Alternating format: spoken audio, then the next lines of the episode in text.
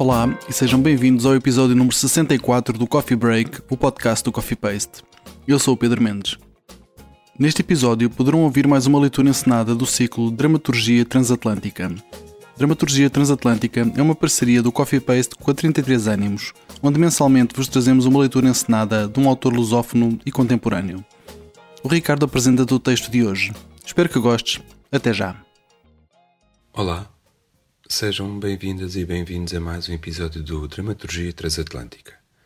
Hoje vamos ler a peça Cenas de Filmes para Teatro de Carlos Pessoa e convidamos a atriz Márcia Cardoso para ser fase e Mauro Hermínio para ser neutro.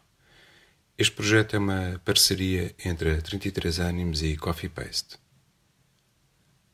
Cena de filme Nostalgia, Andrei Tarkovsky. Podemos começar?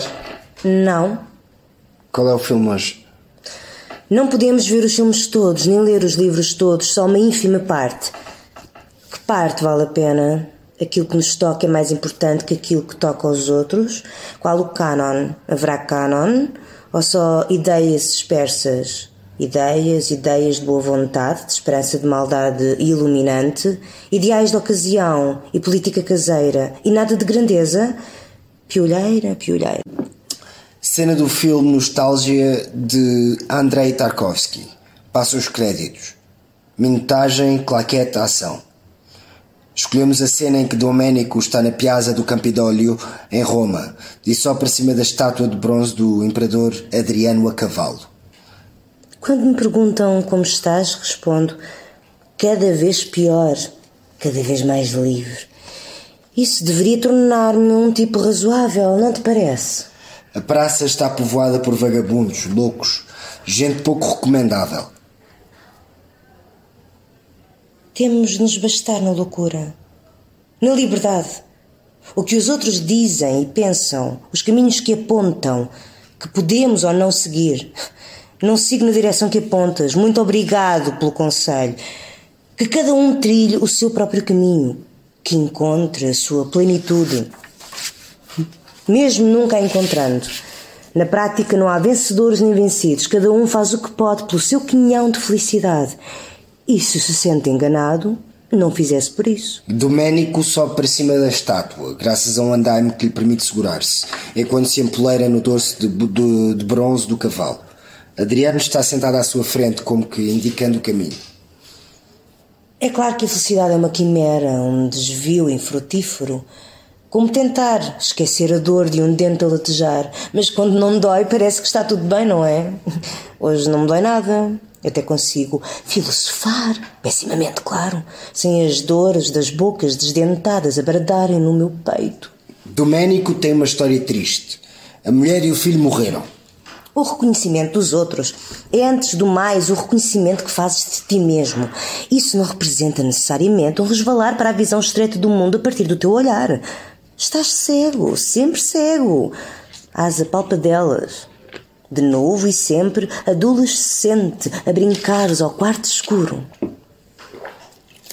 Creio que é isso, sim. Perdeu a mulher e o filho no incêndio e vive no armazém abandonado. Chove lá dentro, copiosamente.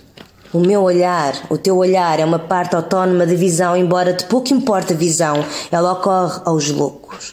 A visão ocorre aos loucos da nossa rua, certamente aqueles que frequentamos com, com curiosidade. A visão ocorre aos loucos da nossa rua, certamente aqueles que frequentamos com curiosidade. Entre o voyeur e o visionário é uma questão de estilo, o modo como se pinta a manta do destino. Não guardo nada, não me interessa nada, ou só provisoriamente me interessa. De um momento para o outro mudo de opinião. Não sou incoerente, faço sempre isso.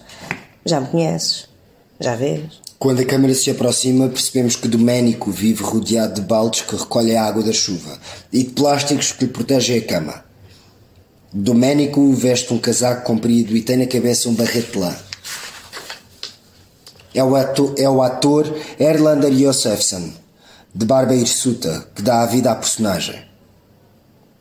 O seu olhar translocado e os gestos de uma brusquidão ritual indiciam um homem dilacerado e comprometido, como se a dor exigisse um destino, uma causa, uma missão. Estou farto. Ainda agora começamos e já não me apetece. Estou farto desse tom salvítico, farto de filmes, farto de piadas, imagina. Estou farto. E todavia, não fazendo a mínima ideia do que quero ou, ou menos do que não quero, sinto-me bem assim. Não te sentes farto de ti já agora?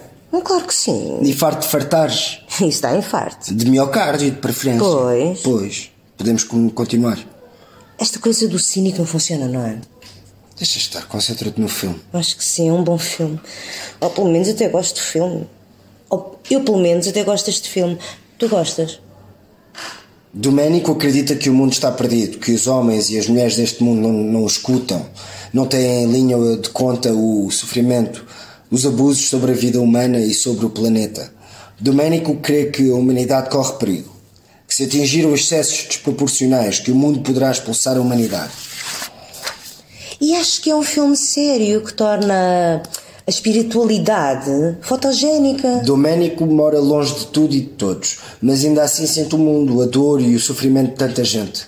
Espiritualidade faz falta. Se for bonita, então, é um dois em um. Domênico não pôde fazer nada pela família. Domênico é um chato. Um chato útil, uma figura trágica, como diria Aristóteles. A tragédia é um animal esquisito com princípio, meio e fim.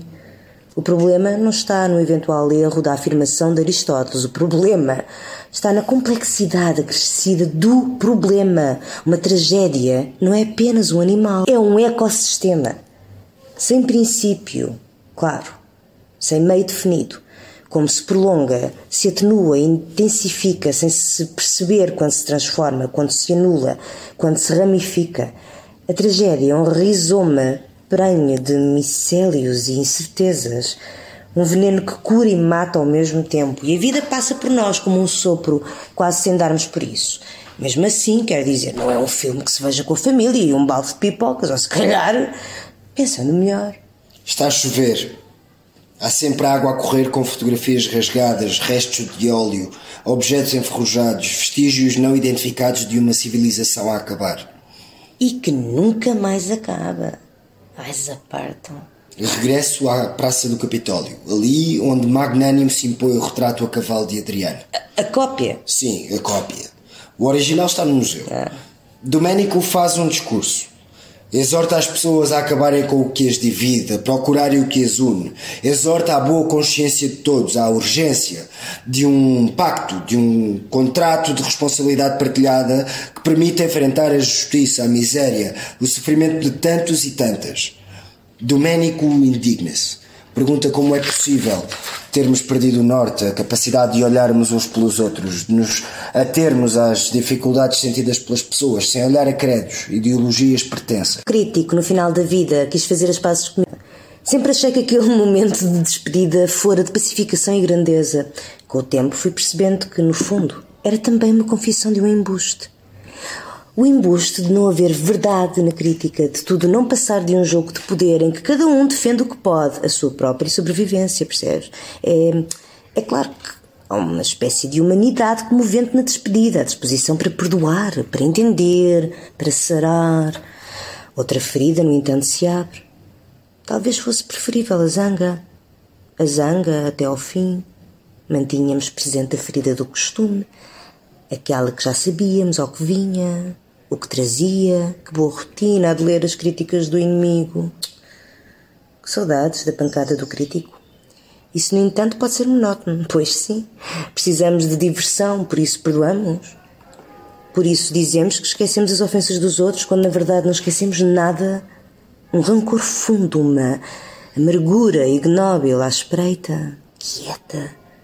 Apenas jogamos com infortúnio para obter eh, mais um dia.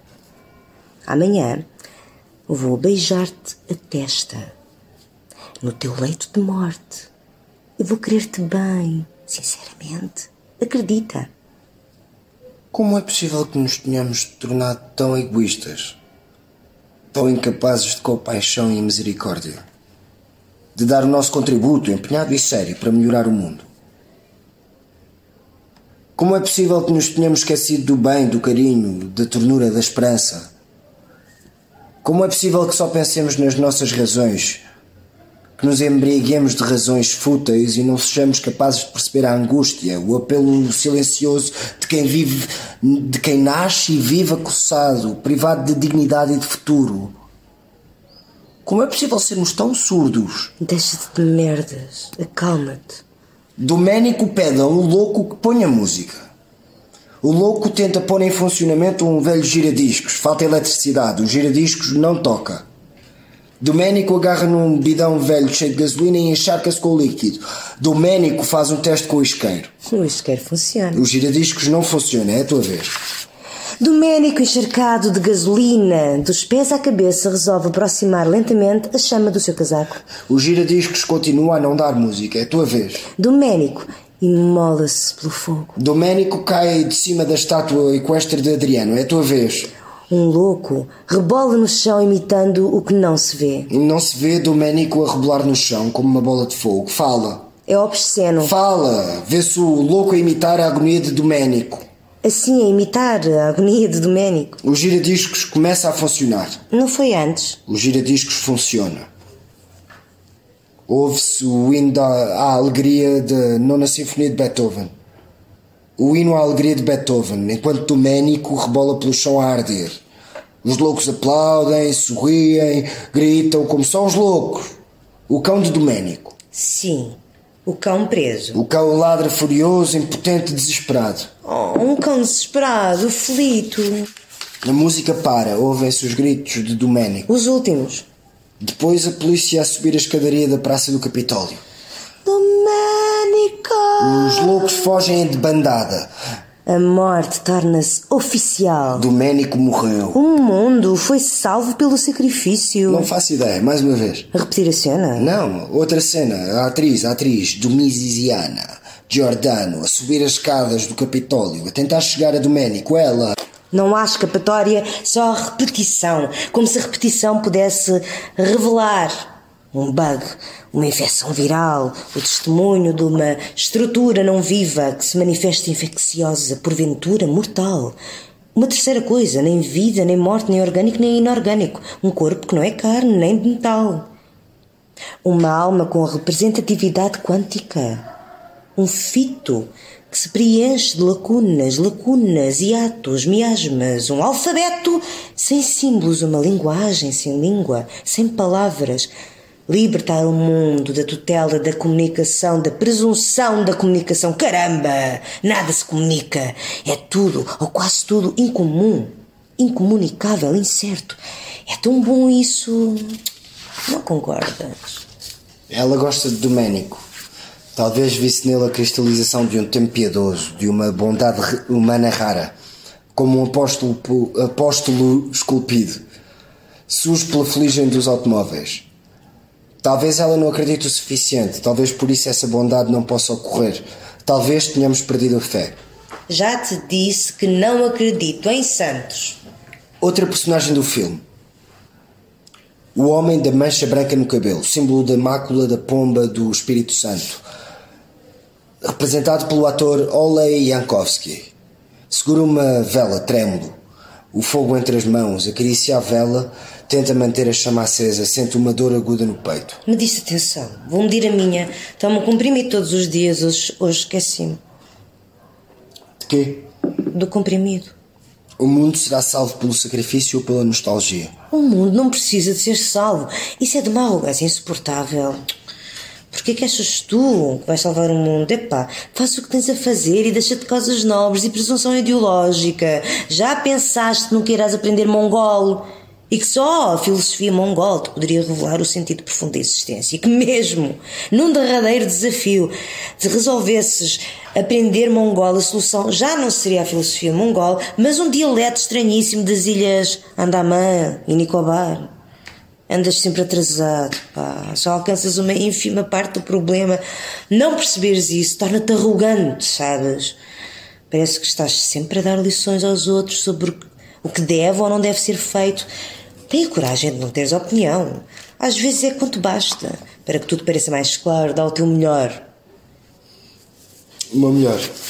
Sim, por exemplo, hum, arear tachos. Sabes, quando os tachos têm aquela gordura entranhada que a máquina de lavar não tira, pois bem, agarra-te agarras a um esfregão e deixas os tachos reluzentes.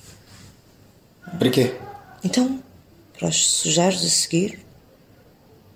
Para que é que serve um tacho reluzente? Para ser usado, não é? Querias os tachos no museu? Também era boa.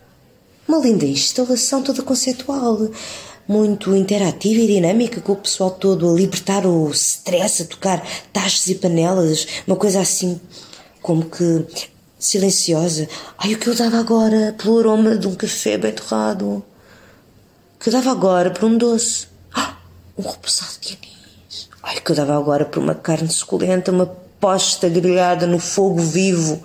Carne não, por causa do metano das vacas. Carne sim, se fizeres pecuária sustentável. Doménico, domingo, dia de descanso. Amanhã trago filhosos, amor é meu. Está a apanhar sol com o cão. Deitado na cama do cão. Pedi-lhe licença. Spasiba. E assim chegamos ao fim da edição desta semana do Coffee Break. Podes subscrever nas principais plataformas ou na aplicação que usas para ouvir os podcasts. Se nelas pesquisares por Coffee Paste, será fácil encontrar-nos.